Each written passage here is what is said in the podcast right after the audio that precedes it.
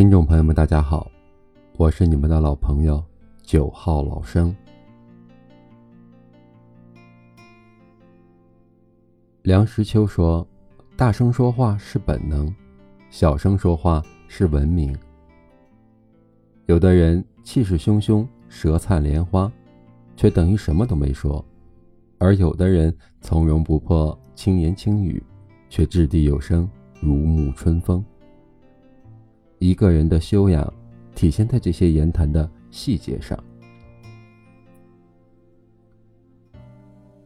压低声音，贵人风范。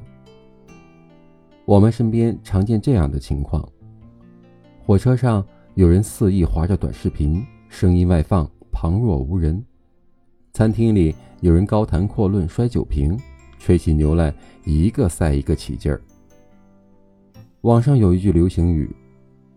如果噪音能解决问题，驴都能统治这个世界了。自古贵人声音低，说话的音量里是能看见一个人的灵魂的，能让人感知你是凶恶还是善良，是狠毒还是温柔，是冷漠还是慈悲。傅莹，中国的铁娘子外交官。无论面对多么尖酸刻薄、挑衅十足的提问，他总是轻声细语，面带微笑，缓缓说出的话力重千钧，柔中带刚，底气十足。没有一个人敢小觑这个优雅的铁娘子。有道是：“石墨无声空莫响，满屏不动半屏摇。”说话咄咄逼人的。往往是外强中干的纸老虎，用音量掩盖自己的心虚。真正有内涵的人，向来都不显山露水，也不擅长高声语，待人说话从来都是温文尔雅的。因为自信，所以无需张扬。好好说话的前提是控制音量，轻声细语也能四两拨千斤。说话平缓，体现修养。水深则流缓，人贵则语迟。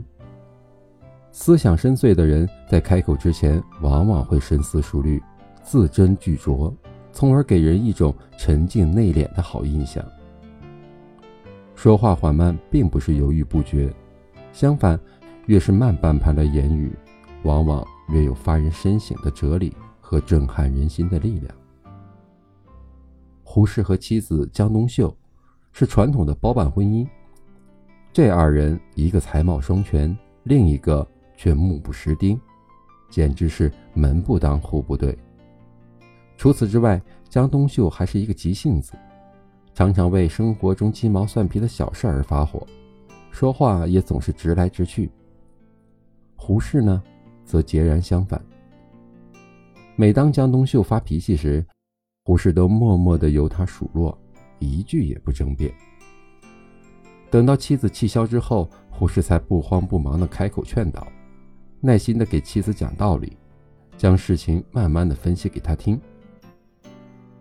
正是这慢半拍的言语，避免了许多争吵，使得这性格迥异的夫妻二人能够携手度过一生。慢，是一种温和平缓的力量。话到嘴边时，先等上一会儿。如曾国藩所说：“言语迟钝，举止端庄，则得进意；走得太快，便容易跌倒在地；同样，说话太急，便可能招致祸端。”说话缓，不仅能减少言语中的谬误，更能使人变得谨慎稳重，从而练就出成熟大气的人格。当然，适时沉默也是彰显格局的表现。朱自清说：“沉默是一种处世哲学，用得好时又是一种艺术。世事浮沉中谨言慎行，不动声色，适时沉默，才是大智慧。”庄子中说：“子非鱼，安知鱼之乐？”意思是在说，不了解他人的情况下，不要按自己的想法去揣度对方，更别提随意评价、议论别人了。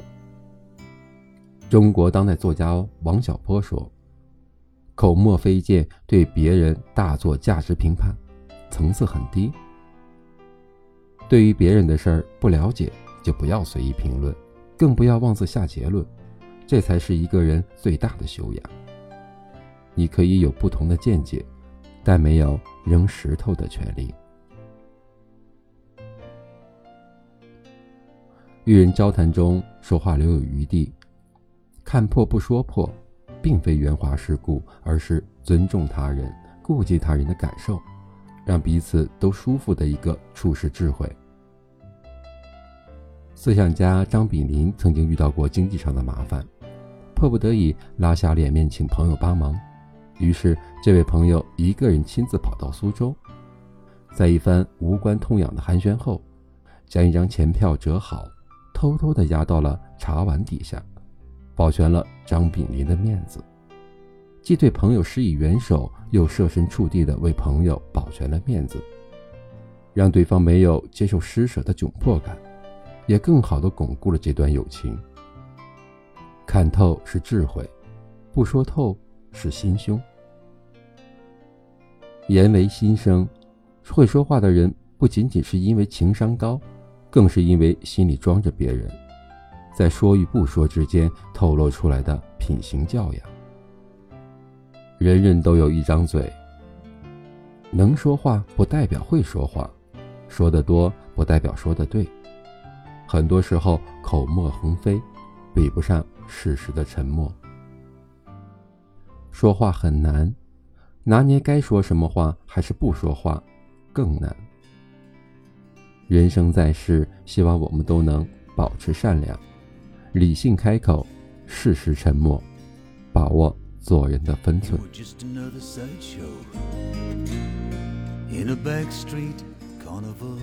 我是九号老生，每晚八点在这里等你。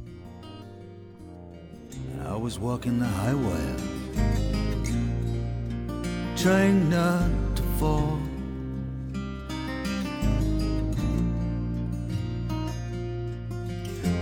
Just another way of getting through, anyone would do. But it was you, and you were just another sideshow. And I was trying